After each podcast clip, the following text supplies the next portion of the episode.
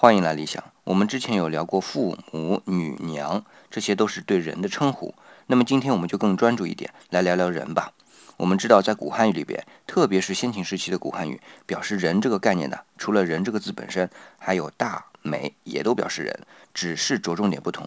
比如说，大可能是指比较受尊重的成年人，因为这个字形从甲骨文到今天都是描述人的双手双臂伸展，有一副顶天立地的样子。再比如说，美是头戴头饰的成年人的样子，很可能是指装扮好的席和屋，然后才有美丽的含义的。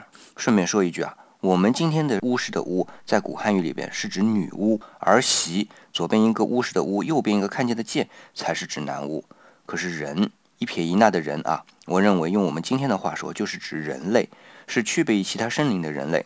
当然，有人认为这是在劳作的人，因为这个字形是躬身垂首的样子。